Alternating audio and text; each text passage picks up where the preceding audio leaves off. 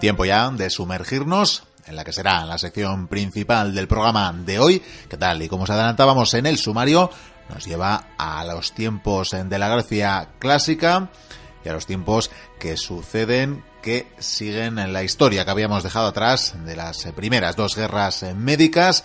Y antes de hablar de la tercera, toca hablar de otros conflictos de menor envergadura en principio, pero no, desde luego, de menor intensidad y de menor complejidad. Y tenemos para explicarlo, como siempre, al señor Goicuría. Bienvenido a esta mesa. Muy buenas, Miquel, muy buenas, mochuelos. Com muy, muy compleja, Miquel. Muy compleja, ¿verdad? Sobre todo... Sí.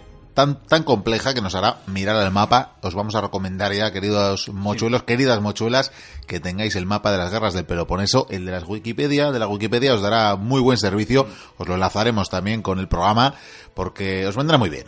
Sí, a ver, Vamos a hablar de la guerra del Peloponeso, una guerra donde todas las ciudades-estados, o prácticamente todas las ciudades-estado de Grecia, van a entrar en guerra en dos ligas diferentes. Entonces son tantas ciudades, Miquel. Yo lo que voy a intentar en estas tertulias es centrarme evidentemente en Esparta y en Atenas, en algunas de las más importantes, sin embargo, en ciertos momentos voy a tener que nombrar otras localidades, otras plazas invadidas o, tomadas o, o con guarniciones pues por, por, contar bien la historia, pero yo recomiendo a los oyentes de verdad que si escuchan esto y pueden, que cojan ese enlace, que puedan ver ese mapa para entender un poco, porque a ver, si yo digo, eh, yo qué sé, eh, por ejemplo, es una isla que está al noroeste de Esparta, que está justo a un lado, pues hombre, mejor verlo en el mapa y tenerlo claro porque habla son muchas ciudades. ¿Cuántas podemos hablar? ¿20, 30 ciudades-estado? Las polis. Bueno, realmente se dicen poleis, por cierto. La, el ¿Polis?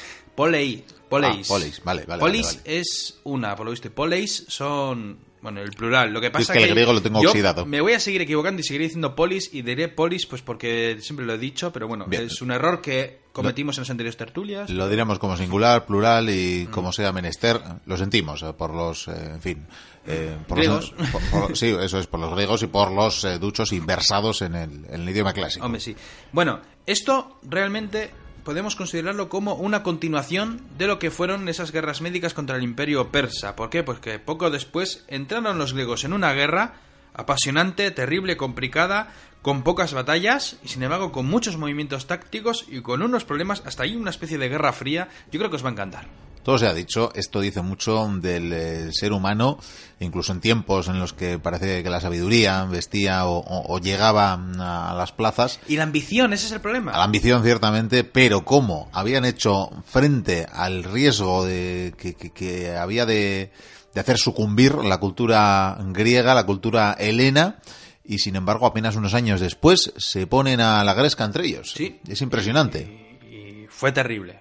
Desde luego te voy a decir O sea, que- habían sido aliados frente a esa amenaza sí. y de repente Pero, y eso es, lo que, conflicto. eso es lo que voy a explicar. Voy a dividir, si te parece bien, esta tertulia en varias etapas. En una, eh, cómo comienza este conflicto. Después voy a hablar de las dos capitales principales. Y después voy a intentar contar esta historia, este marco histórico, en diferentes acontecimientos que sucedieron. Porque si tengo que contar cada avance y cada retroceso, podemos hacer una tertulia de 7-8 horas. Y, no- y nos puede dar un mal. Y entonces, bueno, vamos a intentar hacerlo en diferentes etapas. Eh, seguramente cuando hagamos la segunda tertulia sobre esto vamos a hacer algo diferente porque es una historia apasionante lo siguiente que voy a contar. Pero vamos a comenzar, si te parece bien, desde el principio, que como siempre me ando por las ramas. Y comenzamos, si te parece bien, con el final de la guerra médica. como no podía ser de otra manera. Jerjes se tiró de los pelos, se cabreó mucho, sin embargo no volvió a atentar contra los griegos. Hombre, habría... El oro persa y, y ciertos apoyos siempre estarían ahí para hacer daño a los griegos, a tal o cual a liga. Pero bueno, vamos allá. Tanto Atenas como Esparta, Miquel, se proclamaron salvadores de los griegos. Claro, no podía ser de otra manera. Claro, pero unos por la batalla de Salamina, es decir, los atenienses, que tenían las mejores naves y los mejores marineros, y los espartanos por Platea. ¿Por qué? Pues porque fueron los que arrasaron la batalla. Hombre, no se cuenta a los, a los atenienses por lo visto, pero bueno. Entonces, eh, aquella alianza que se creó, esa alianza de- del Peloponeso, comenzó a fracturarse.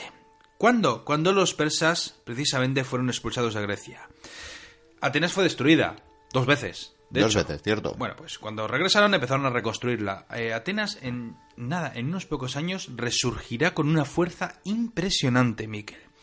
Bien, ¿Nos acordamos de Pausanias, el regente espartano? Porque el hijo del anterior rey era muy, muy jovencillo. Bueno, pues este regente encabezó una expedición para liberar a las ciudades helenas de Asia. Aquellas ciudades jonias y, bueno, todas esas que hay, en la costa de, de Turquía. Sin embargo, su arrogancia lo llevó a Esparta por diferentes asuntos y la alianza, aquella alianza, se había quedado sin líder. Los jonios, apurados por las contiendas, eh, lo que hicieron fue invitar a los atenienses a ejercer el mando en la guerra, evidentemente. Entonces llegamos al año 477. Aquel año vital, importantísimo en esta historia, se forma una nueva alianza. ¿Cuál era el objetivo de esta alianza? Llevar la guerra al territorio persa. Claro, ante esto, pues imagínate, muchas ciudades-estados dijeron, bueno, ¿qué, ¿qué, hacéis? ¿Estáis formando una nueva alianza? Bueno, sí, en este caso una nueva alianza, porque los persas andan ahí un poquitín a la gresca entre ellos, pues por lo que había sucedido con Pausanias, y bueno, pues hemos decidido tener a los atenienses y formar una nueva alianza. Entonces, los aliados lo que tenían que hacer en esta nueva alianza era proporcionar soldados, barcos y dinero. Por supuesto, todo esto orquestado por los atenienses. La alianza, esta alianza famosísima en la historia, se llamó la Liga de Delos. Veremos que luego van a asistir dos, dos ligas, dos alianzas, la de Delos y la de los Pelo, bueno, la de los Peloponesos, es decir, la del Peloponeso. Son los dos bandos enfrentados. Bueno, esta Liga de Delos eh, tenía un tesoro, un tesoro de, todas las naciones que, iban aportando ese dinero que se iba guardando para utilizarlas en diferentes campañas militares. Este tesoro quedó custodiado en el templo de Apolo en la isla de Delos, por eso de ahí viene lo de la, la Liga de Delos. Esparta, sin embargo, siguió unida a la vieja alianza, es decir, a la Liga del Peloponeso. Y en ella nos encontramos con diferentes ciudades-estados, la mayoría pequeñas, pero bueno, nos encontramos algunas grandes como Corinto y, otras que están fuera de la península griega.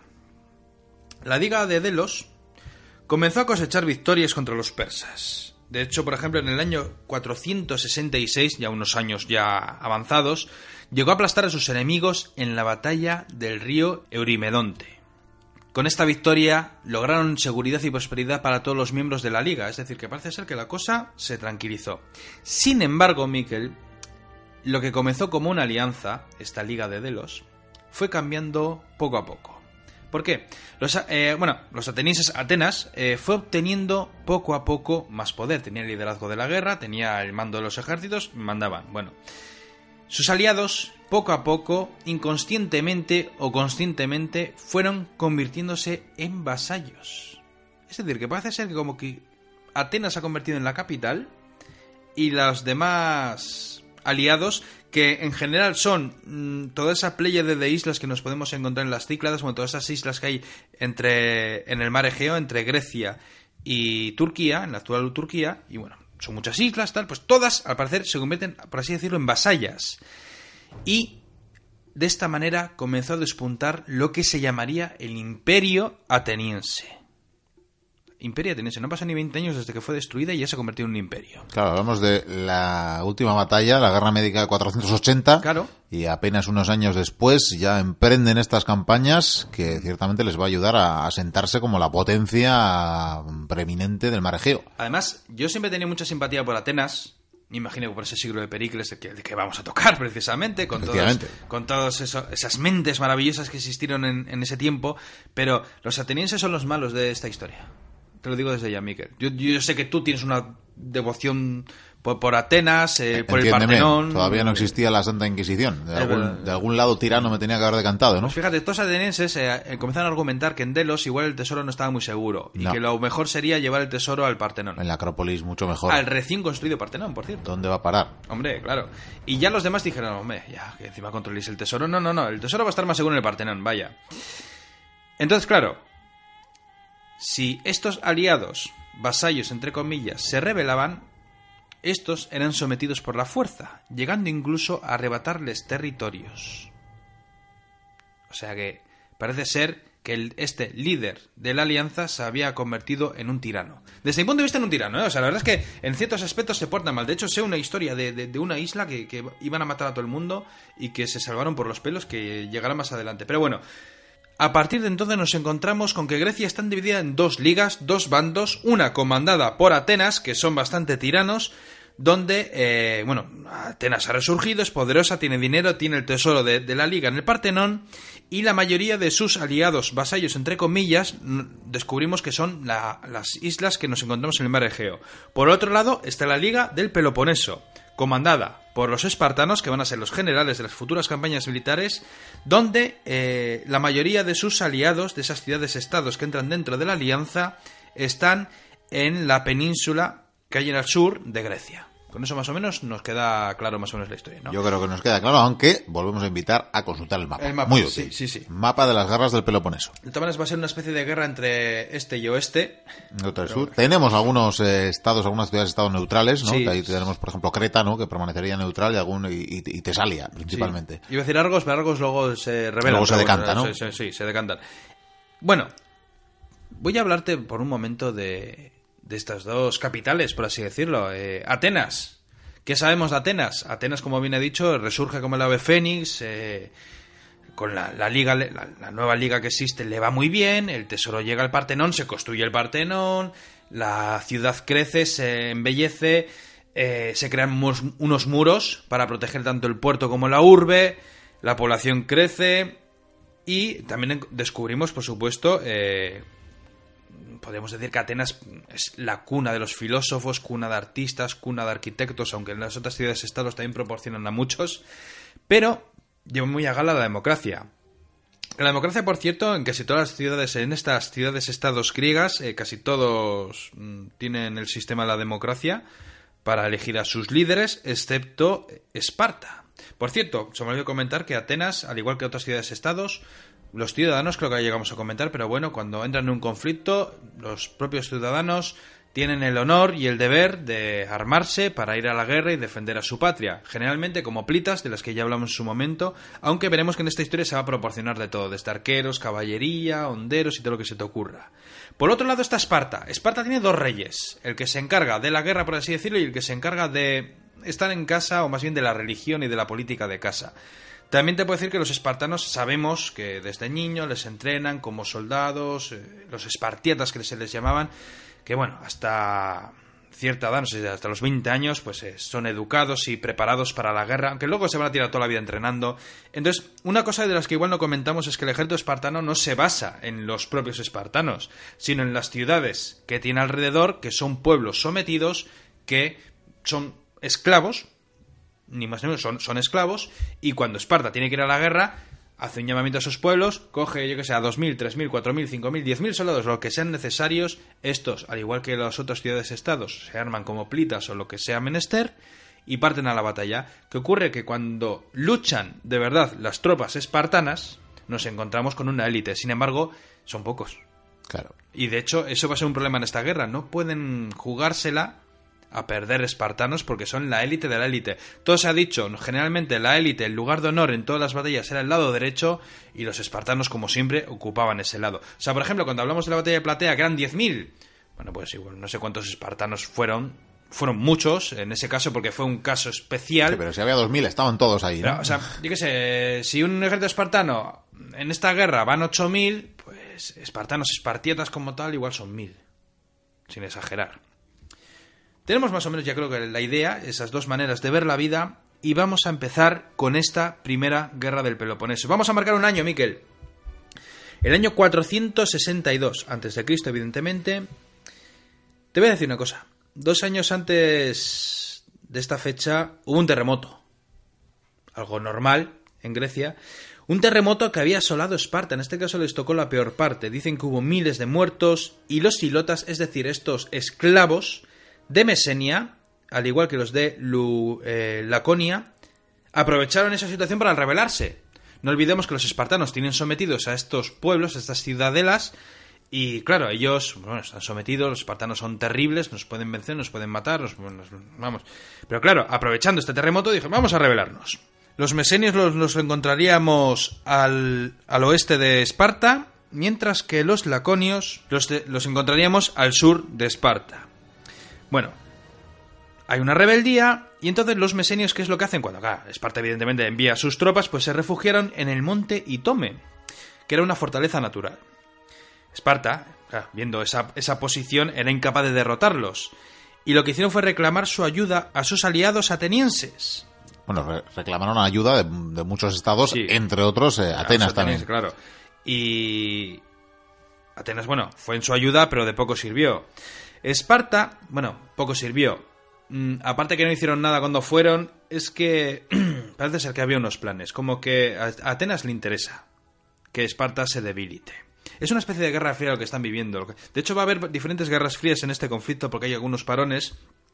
Y es como Estados Unidos y la Unión Soviética. O sea, están ahí, hemos ganado eh, los nazis, daño, o sea, hemos ganado los nazis, pero ahora llega es nuestra como guerra no los declarada. tratados de paz, o sea, hacen tratados de paz pero intentando joliviar al de al lado, o sea, es una cosa así, vamos. Bueno, no hacen nada, es más, in- los espartanos sospechan, ¿por qué? Porque se dan cuenta que los atenienses tienen simpatía por los rebeldes, evidentemente. Entonces comenzó a haber tensión, comienza a crecer una pequeña escala de tensión entre ambos estados. Durante varios años, la- las dos ciudades comenzaron a buscar nuevas alianzas porque sabían en el fondo que habría en el futuro un conflicto, una guerra. Entonces lo que hicieron fue empezar a echar el lazo yo sé, a esta ciudad. Oye, únete a nosotros, únete a nosotros. Oye, no, mejor conmigo, que te va a ir mejor, que estás más cerca, mira tu puerto, que comercio, tal. En fin, que se empiezan a ganar los aliados, porque están viendo lo que va a pasar. Y claro, como no, hubo provocaciones y algunos combates de pequeña envergadura. De esto de, oye, que me has robado las cabras, que no. Y hay unos cuantos soplitas que se pegan. O, bueno, alguno- es un poco exagerado que te digo, pero bueno. empieza a haber Trifulcas menores, sí, escaramuzas, combates de cierta importancia, pero que bueno, aún no llevan a esa guerra total. Entonces, claro, para mejorar su posición, eh, Atenas, eh, ten en cuenta que Atenas es una ciudad fuerte, importante, pero casi todos sus aliados están en las islas. Entonces lo que hizo fue aliarse con Argos, que era una ciudad enemiga de Esparta. Después lo que hizo fue aprovechar una disputa fronteriza que había entre los corintios y los megarenses. Por cierto, eh, Corinto, ¿os, ac- eh, ¿os acordáis, mochuelos? Era ese, esa ciudad que estaba en ese estrecho que separa las dos penínsulas de, de Grecia y donde se hicieron fuertes los griegos. Aquella Bien. península en la que está, o aquella parte de la península en la que está Atenas y aquella en la que está Esparta, vaya. Eso es. Bueno, este pequeño estrecho que hay, hay dos ciudades. Una es Corinto y la otra es Megara. Bueno, pues a- a- las dos andaban ahí con rifirrafes.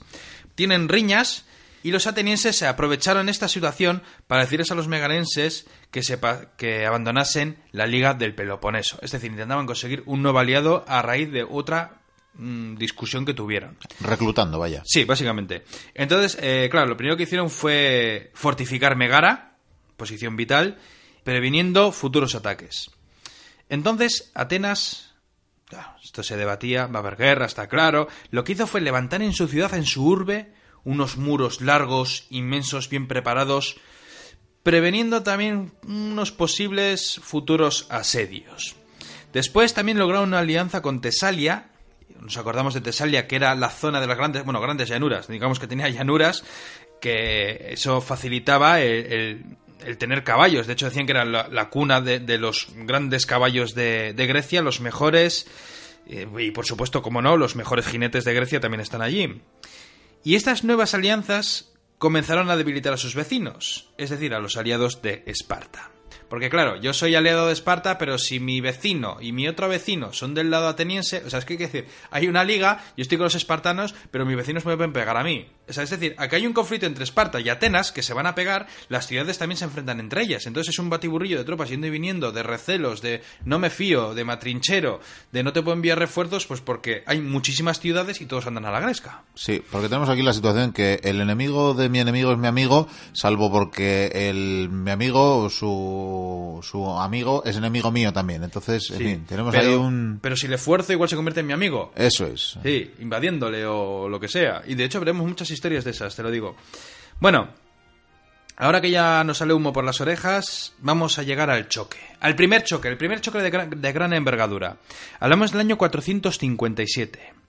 Un ejército peloponesio cruzó el mar evitando los territorios de Megara, es decir, ese estrecho, para ayudar en un conflicto. En un principio todo fue bien. No, no, es- bueno, no, no tengo muchos datos porque tampoco es, mm, es que tengo mucho que contar, pero bueno, en fin, la cosa fue bien para ellos. Y a la vuelta, pues bueno, como iban por tierra, de repente descubrieron que hay un ejército ateniense en Beocia que les corta el paso. ¿Qué pasaba por ahí? En plan, ¿cómo habéis ido para allá? Igual habéis atacado una ciudad que nos interesaba como aliados, tal. En fin, que se ponen enfrente un ejército contra el otro. Se cree que los atenienses eran 14.000, más otros mil argivos que fueron en su ayuda, es unos 15.000. Tenían también cientos de jinetes tesalios y varios miles de soldados jonios. El ejército peloponesio, al mando de un general espartano, era menor en número, sin embargo, lucharon. Lucharon durante dos días. Una batalla dura, larga, con descansos, con choques, con retiradas, bueno, de todo. Y el caso es que los espartanos, esa veteranía, lograron imponerse y lograron la victoria en el campo de batalla. ¿Y sabes también en parte por qué? Sorpréndeme. Pues porque los tesarios se pasaron al bando de los peloponesos, es decir, al bando espartano en plena batalla. Qué puñetero. Sí, claro, imagínate, qué plan. Entonces, claro, eh, regresaron de la batalla victoriosos, volvieron a sus casas y claro, lo que no supieron es que luego les llegaron los informes más tarde. Cuando regresaron a Esparta, ¡oh, hemos ganado! ¡Ojo, pues nos acaba de llegar un mensajero! ¿Y qué dice? Pues que los atenienses cuando os fuisteis, regruparon sus fuerzas, reclutaron más gente, atacaron Beocia y se han hecho con toda la Grecia central. Mira, o sea, todo ese ática, ¿no? Entonces, más o menos eh, vamos bien, ¿no, Miguel? No te vuelves loco. No, nada. un poco de humo, como Es bien que tú decías. eres un, conejillo de India. Si en el momento te veo que te das golpes si ves en que la hay mucho cabeza humo ahí, eso, frenas, ¿no? Eso es, porque digo, va. Y eso que tú me estás mirando fijamente, que un oyente, vamos. ¿Qué ocurrió tras esta batalla, Miguel? Aparte que en Atenas pues se asombraron, se enfadaron, hu- hubo discusiones. Bueno, pues resulta que los atenienses lograron otras victorias, en este caso victorias navales que van a ser una constante, por cierto, en todo este relato. Y, Sigue ah, contando entonces Atenas con la mejor flota. y que crecerá en número, la, la mejor flota, pero vamos, De calle. de calle, exactamente. Y bueno, aparte de estas victorias navales, llegaron a conquistar, llegaron, bueno, es una victoria en alguna conquista pequeña que tampoco es de, mención. Dicen que en estas rapiñas, en estos asaltos, eh, porque los griegos es curioso, pero se comportan un poco como marines. Sí, aunque van con su traje de hoplita o de lo que sea, eh, vamos a ver muchos movimientos de barcos en los que bajan a la gente, en la costa toman una ciudad, vuelven a salir. Son, son marines todos, ¿cómo, cómo lo oyes? La aerotransportada o... Casi, casi, pero bueno. Dicen que tomaron Naupacto, que es eh, una ciudad-estado que está al norte del Peloponeso. Y allí, en esa ciudad, este, lo que hicieron fue establecer a los mesenios rebeldes, esos rebeldes que he nombrado Alte Sí. antes. Bueno, pues les llevan allí y les dejan que puedan vivir allí porque se han sublevado contra Esparta y de bueno, vas a ponerse un sitio porque van a ser unos futuros aliados. Después lo que hicieron fue lanzar diferentes ataques de castigo contra, las, contra los tesalios, evidentemente, esos traidores, por supuesto, mientras que la flota ateniense hostigaba sin que nadie les hiciera frente todas las aguas del Golfo de Corinto. Entonces, poco después llegó una agitación, en este caso por parte de los beocios. Atenas tuvo que enviar un ejército, pero, ay amigo, fue derrotado por los beocios. Y claro, tuvieron que retirarse. Aquella derrota lo que hizo fue animar a la isla de Eubea, que es la isla esa de las más grandes que hay, que está justo al norte de, de Atenas, Muy grande, ciertamente. muy grande, la verdad. Eh, pues esto, se animaron a, a rebelarse. Y claro, y poco después, ¿sabes quién se rebeló? Megara, es decir, los que se habían vuelto aliados. Sí. Pues ahora se, se rebelan también Y contra que los estaban en esa posición estratégica en una de las puntas del, de- del istmo de Corinto, Eso es. del estrecho. Entonces, claro, los peloponeses, al enterarse de las nuevas, lo que hicieron fue aprovechar la ocasión para invadir el Ática. Cuando digo el invadir el Ática, básicamente digo invadir los- el territorio ateniense. Vamos a dejarlo así. Entonces, claro, Atenas, por cierto, bajo el mando de Pericles, como no, el afamado Pericles aquí siglo de Pericles. dando guerra. Dirigió sus fuerzas para frenar el, el avance del enemigo. Pero no llegó a haber batalla. ¿Por qué? Pues porque el general espartano ordenó la retirada. No sé muy bien por qué ordenó esta retirada. Un espartano llamando a retirarse. Sí, pero a ver, los sí. A ver, los espartanos eran grandes guerreros, pero eran también buenos estrategas, buenos tácticos, sabían cuándo atacar. De hecho, vamos a conocer a uno que no es bueno y que los propios soldados le, le riñen y se da cuenta de, de sus errores. Se retiran, por si acaso. De todas maneras, luego va a ser una constante. Es, es- es que va a ser complicado, me voy a explicar el porqué. Los peloponesios, es decir, vamos a decir, el bando de los espartanos lo que quieren es obligar a los atenienses a plantar batalla en campo abierto. Van a quemar los campos de cultivo, van a quemar todo, van a arrasarlo todo para que salgan de sus muros y planten batalla. ¿Por qué? Porque saben que van a ganar.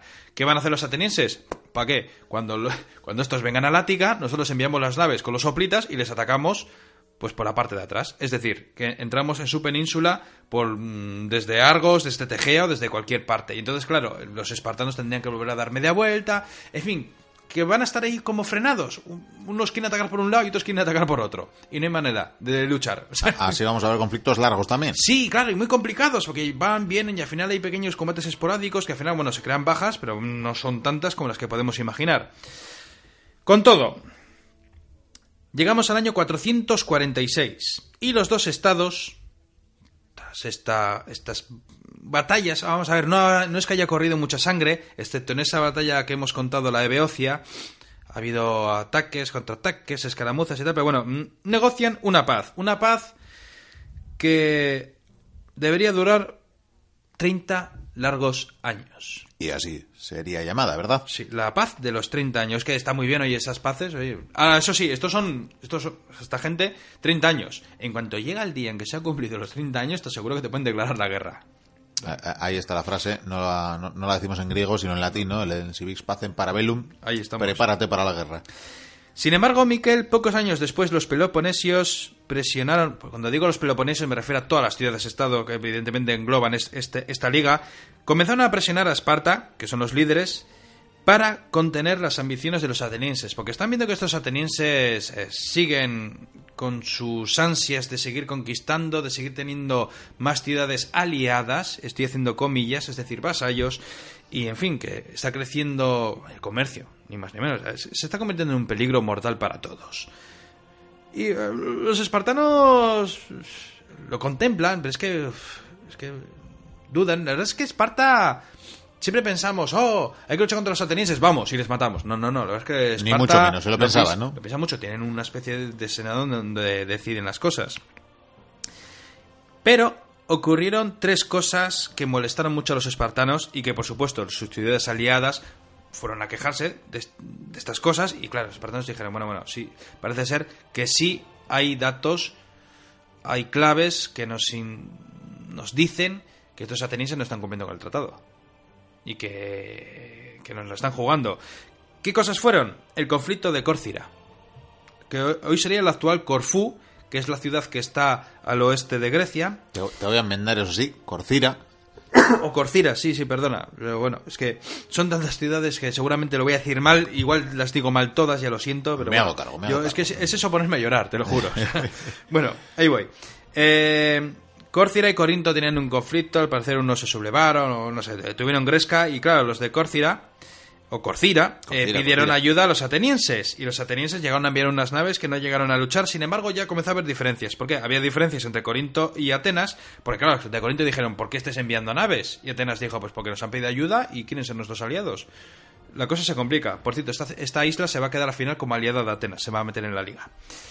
Eh, luego sucedió otra cosa, la isla-estado de Egina, la isla Estado de Gina, muy cercana a donde se celebró la batalla de Salamina, bueno, pues eh, esto, los dignatarios presentando pruebas que decían que Atenas estaba infringiendo su propia autonomía, es decir, que estaba metiendo las narices para convertirlos prácticamente en vasallos.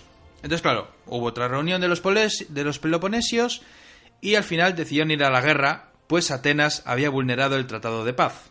Por cierto, ¿sabes cómo decidían todo esto? El estilo espartano me encanta. Estaban ahí todos reunidos, los que pueden votar, claro, los principales. Y votación, a gritos, sí o no, y Y de hecho llegó un momento en que, creo que fue en esta votación, que claro, como eran tan brutos y gritaban tanto, pues no estaban muy seguros si habían sido muchos sí y muchos noes. Y creo que por primera o segunda vez en la historia tuvieron que separarnos en grupos los del sí y los del no, porque no se enteraban de nada. A gritos. Hoy a decibelios no lo vamos a poder saber. Sí, a gritos lo solucionaban todo.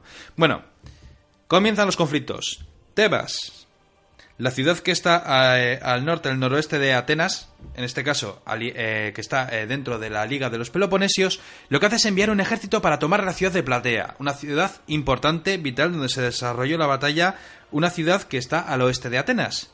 Bueno, pues es que lo que pasó fue curioso, porque Tebas envió un ejército, pero claro, envió una vanguardia por delante, es decir, una especie de destacamento. Hablamos de 300 soplitas, y esos 300 soplitas entraron a la ciudad, la tomaron y dijeron que ahora pertenece a Tebas porque han, vuelto a estallar las hostilidades entre las dos ligas.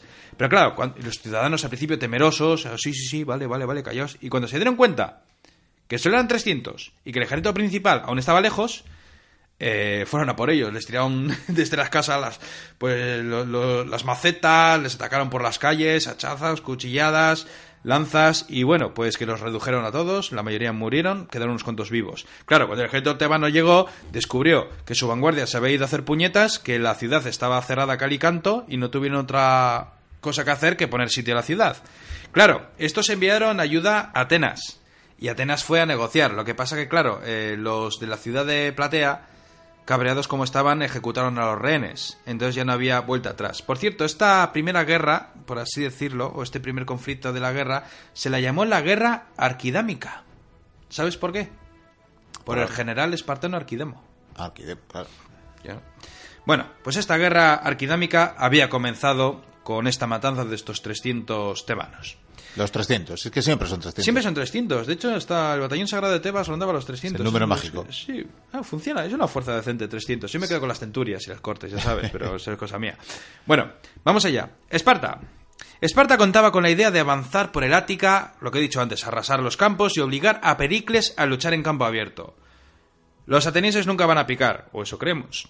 Atenas, en cambio, lo que querían era permanecer tras sus muros y contraatacar con su flota lanzando asaltos anfibios. Que esto está muy bien, ¿eh? Los asaltos anfibios, porque claro, tú vas con tu flota, cuando los, cuando los espartanos y amiguetes están lejos, llegas eh, con mil o dos mil hoplitas, entras en una isla, la tomas y eres tuya. Y claro, les puedes ir despedazando poco a poco, mientras que los espartanos y compañía lo que pueden hacer es arrasar los campos atenienses. Sin embargo, Atenas, como controla los mares, puede conseguir toda la comida, todo el avituallamiento, todas las provisiones que necesita De las islas. de las islas. Y como tiene el tesoro, que menguará, pero bueno, tiene el tesoro, pues echa cuentas.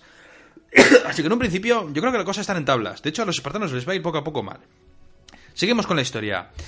Sabemos que hubo, ponemos en este principio de la guerra, cinco incursiones. Las cinco primeras, Miquel. De cinco incursiones peloponesias al Ática y fueron muy cortas de duración. De hecho, eh, fueron, quemaron unos cuantos campos, eh, prendieron fuego a algunas casas, se enfadaron mucho. Y volvieron a casa para hicieron, cenar. "Uh, uh, uh, uh". De hecho, una de ellas creo que duró un mes y pico.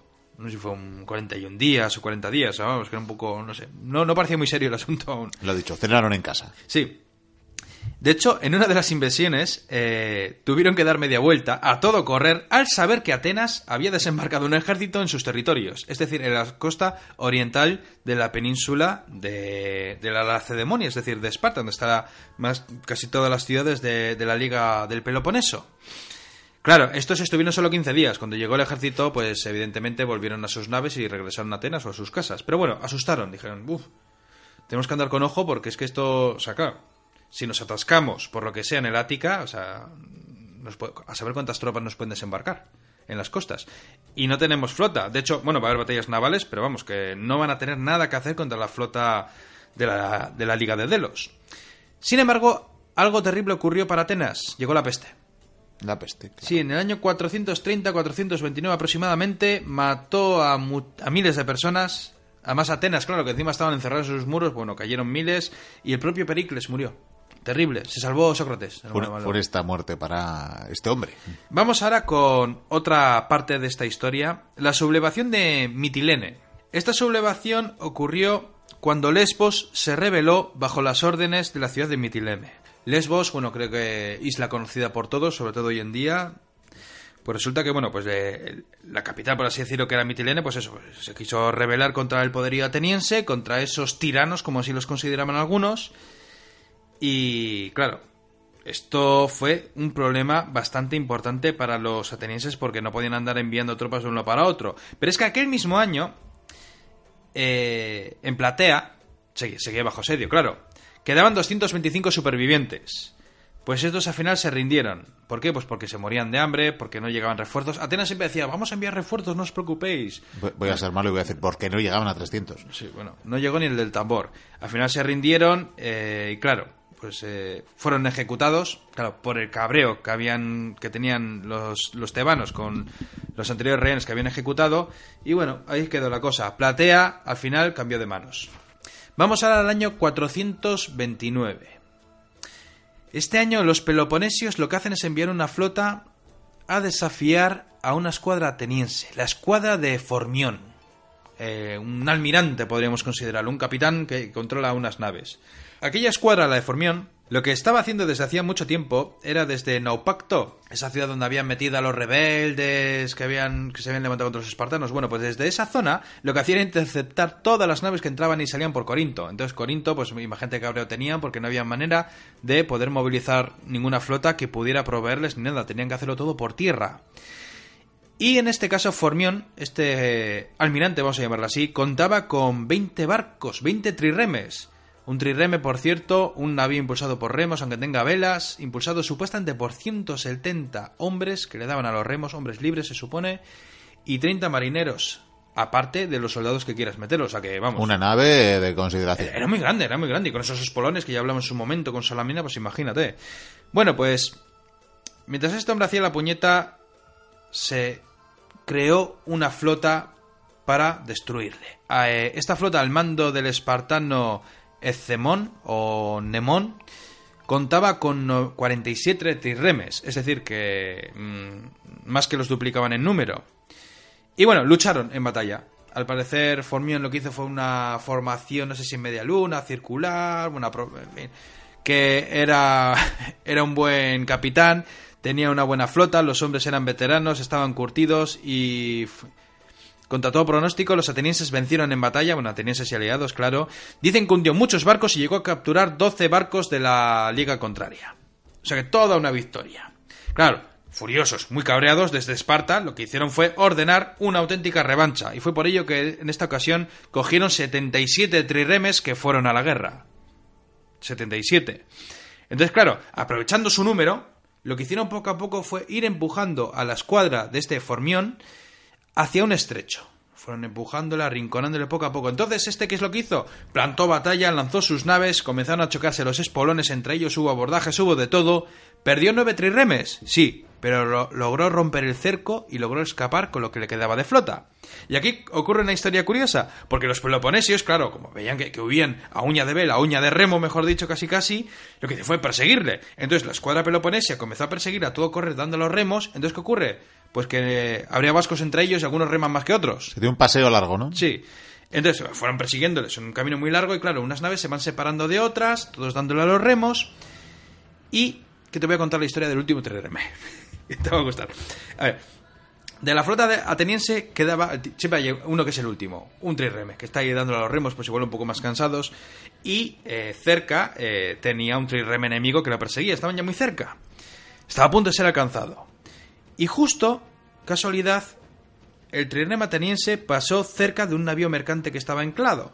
Y entonces, para asombro de los que le estaban persiguiendo, lo que hizo el trireme ateniense fue rodear ese barco mercante anclado, dando un giro, me imagino que aprovechando los vientos, un giro rapidísimo, y dando una vuelta entera consiguió embestir el lateral del, del barco que lo perseguía. Pues sí, que fueron habilidosos. increíble, increíble, vamos, para medallas, pero para todo, para, medallas para los remeros, personalmente, pero bueno.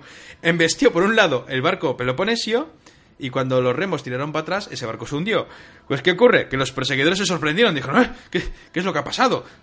Bueno, vamos a reagruparnos, no vaya a ser que nos pase a los demás lo mismo. Entonces se quedaron quietos, echaron el ancla, y como se, estaban quietos, pero estaban toda esa flota desperdigada y prácticamente en columna, Formión se dio cuenta, dio la orden, todas las naves griegas, o sea, perdón, bueno, atenienses, vamos, aliadas, dieron media vuelta, viraron y plantaron sus espolones frente a los barcos enemigos. Se lanzaron a la carrera dándole a los remos, hundieron muchísimos barcos, capturaron seis y recuperaron los navíos perdidos que estaban siendo remolcados por los peloponesios. Mira por dónde. Una gran victoria. Inesperada. Inesperadísima, vamos.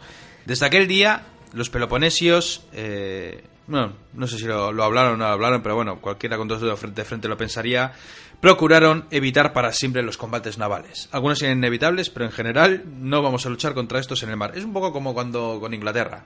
Sí. Si se te da mal, pues no insistas. Sí, yo siempre digo que en lugar de Villeneuve tenían que haber puesto a cualquiera de los capitanes españoles al mando en Trafalgar. Hubiéramos perdido, pero se hubieran hundido barcos ingleses. Hubiera sido otra cosa. Bueno, seguimos con las fechas. Vamos al año 425. Una flota peloponesia pone rumbo a Pilos, en pleno Peloponeso, donde el general Demóstenes se había hecho fuerte. ¿Qué es lo que hicieron para enviar ahí la flota? Como tenían miedo de las naves atenienses, lo que hicieron fue arrastrar los barcos por el istmo de Leucade, que es como el de Corinto, bueno, pues este es otro istmo, eh, simplemente por no jugarse en el mar. Y aquella primavera, el ejército peloponesio estaba bajo el mando de Agis.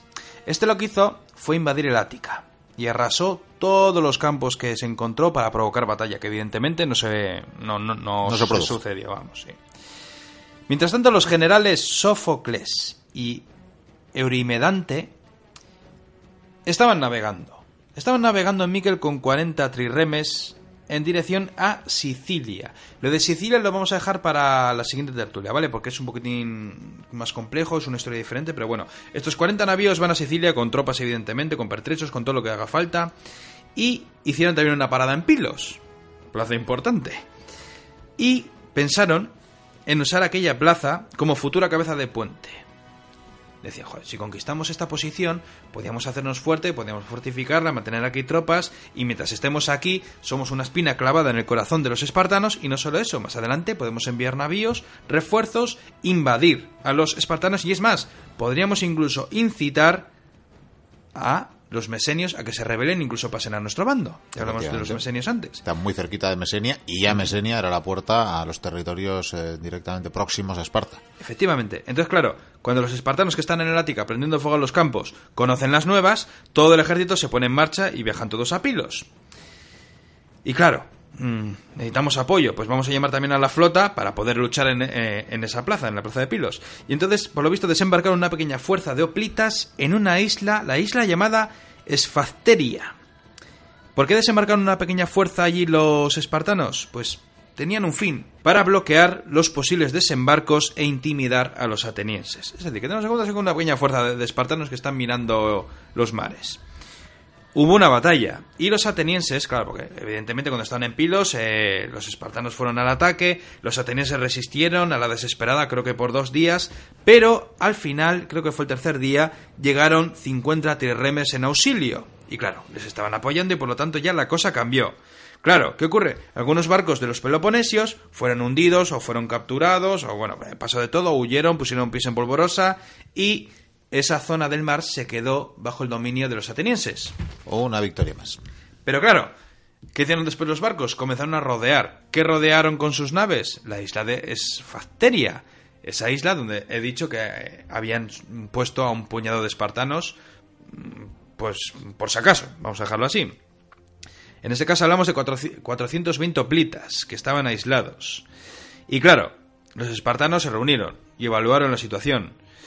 Están en esa isla, está llena de barcos atenienses, si llevamos nuestro barco nos los hunden y nos los quitan. Eh, ¿Qué hacemos? No sé. Incluso creo que llegaron a pagar unas sumas astronómicas para que la gente se la jugase con sus barquitos para llevarles alimentos por la noche, porque se estaban quedando sin alimentos, Miquel. No había manera de salvarlos y pues fue por ello que pidieron una tregua. Y esa tregua se firmó, duraría muy poco. Era una tregua en la que se detuvo el bloqueo ateniense, se- los espartanos pudieron llevarles provisiones, ojo, no les dejaron salir de esa isla, pero al menos tenían comida, y a cambio los peloponesios tuvieron que rendir la flota, es decir, 60 triremes.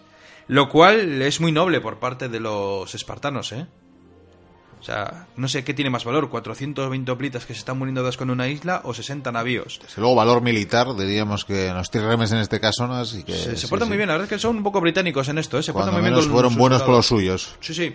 Pero la historia continúa, porque claro, la, la tregua en nada se fue al traste. ¿Por qué? Pues por las negociaciones, porque había mucho orgullo. Los atenienses decían que si quieren tregua vamos a negociar, pero tienes que negociarla aquí en nuestro territorio. Y claro, los espartanos decían, nosotros no vamos a ir allí a negociar con vosotros para que nos humilléis, porque somos chulos, somos espartanos, el honor, la gloria y todo esto. Y fue por ello que se fue todo al traste. Y entonces, ¿qué hicieron las, la- las dos ligas? Pues reforzar todas las fuerzas que tienen en Pilos. Es decir, que se ha convertido en el punto central de esta historia. Claro, Pilos, por supuesto, seguía bajo asedio de los espartanos, pero estaba apoyada por la flota. Y bueno, estaban reforzados por mil defensores, sea que de momento Pilos resistía.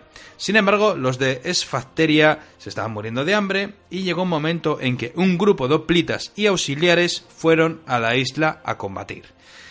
Los aliados lo que hicieron fue enviar a 800 hoplitas y los dividieron en dos frentes. Llevaron también muchas tropas con arcos, ondas, jabalinas. Y claro, los peloponesios estaban rodeados por ambos lados, y encima les lanzaban proyectiles y claro, como ellos llevaban el armamento de hoplita pesado, no podían responder, no podían hacer nada, no podían alcanzarles y tuvieron sus bajas. tuvieron que ir replegándose por la isla hasta que se hicieron fuertes en una pequeña fortificación que estaba mm, al lado de unos acantilados.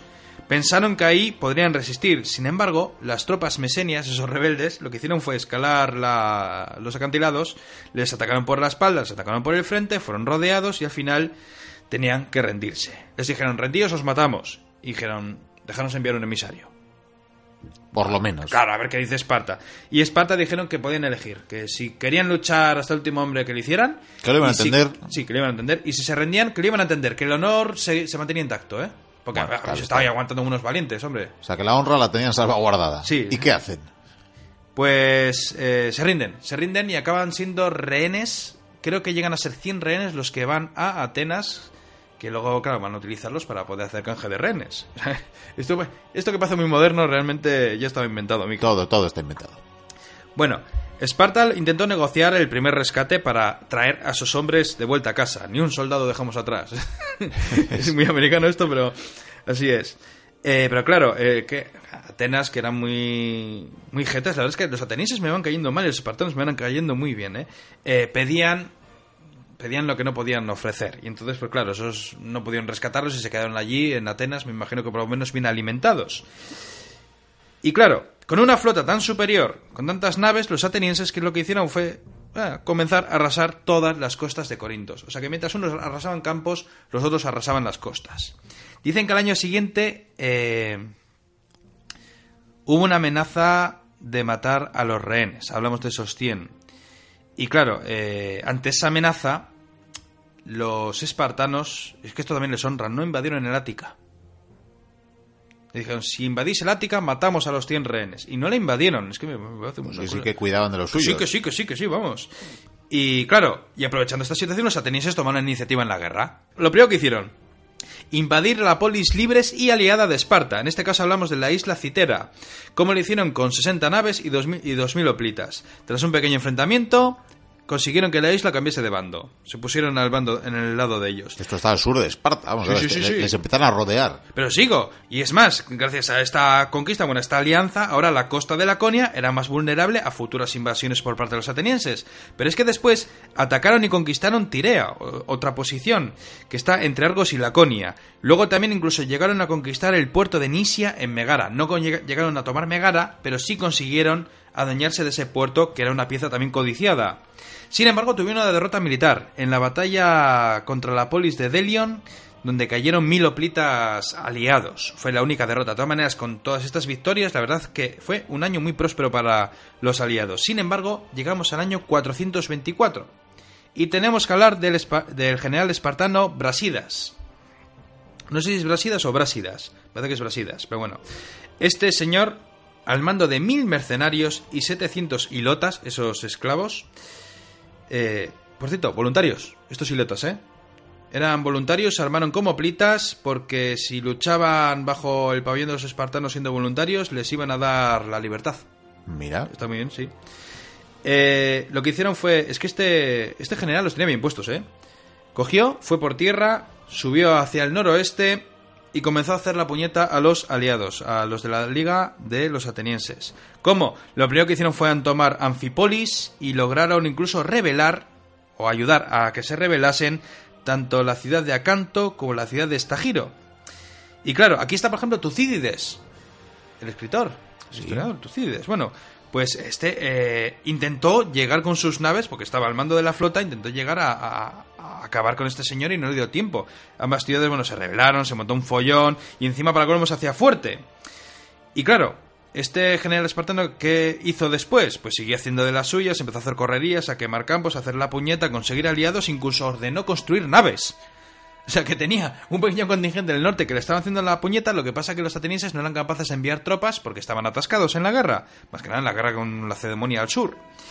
Y entonces, claro, eh, mientras tanto, Esparta convenció a sus aliados de que era momento de llegar a un armisticio. Y eh, hubo negociación con los atenienses y al final se llegó a una paz. Una paz que por supuesto Atenas aceptó. Sin embargo, Brásidas eh, lo que hizo fue incitar a una revuelta en, bueno, en otra ciudad-estado y claro, aquello enfureció tanto a los atenienses como a los espartanos porque estaba haciendo sus correrías cuando se estaban negociando la paz y fue por ello que volvió el conflicto, o sea que esa paz no duró nada. Por cierto, para suerte de los espartanos, Brásidas murió poco después. No sé si hubo un, me parece que fue en un combate, además no sé si le quitaron el escudo y tal. Pero bueno, continuamos la historia porque hay que terminar ya esta tertulia que se está alargando.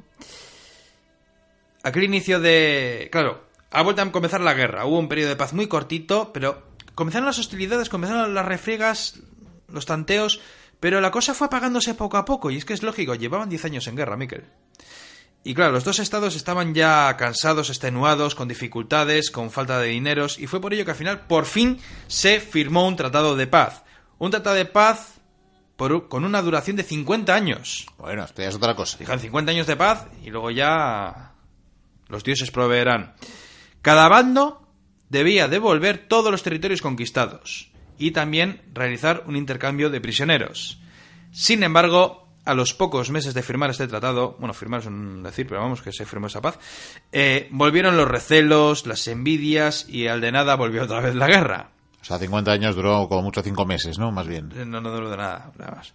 Aquí ya deberíamos de llegar a la fecha del año 418, donde se desataría una de las primeras batallas a gran escala. Hablaríamos de la batalla de Mantinea, y, después de esta batalla igual deberíamos ya de saltar a lo de Sicilia, pero creo que como nos estamos alargando demasiado y yo ya tengo la garganta seca sí, y tanto ciudad-estado y me están echando las lágrimas porque ya me trabo, porque ya no sé si tiene acento o no tiene acento, si te salía se escribe con S o con Z. Entonces, ¿qué te parece si lo dejamos para otro día? Pues me parece bien. De todas la, batalla de Mantinea os va, os va a gustar, ¿eh? Es, buena. No, no, lo dudamos. énfasis y todo eso. No lo dudamos. Pues eh, dejamos aquí esta primera entrega de las guerras del Peloponeso este enfrentamiento entre espartanos y atenienses. De todo el mundo. Entre todo el mundo heleno, digamos, y que tendrá a continuación, como decimos, terminaremos eh, con eh, estas guerras del Peloponeso, pero también eh, seguiremos con las guerras médicas, que es el, el guion que estamos siguiendo en esta en estas tertulias clásicas. Hay que ver cómo hacían las guerras estos griegos, ¿eh? La verdad que la paz se les daba muy mal. No, era su religión. Esto es como Juego de Tronos. Pues sí, va a ser. Si te parece, seguimos con el programa.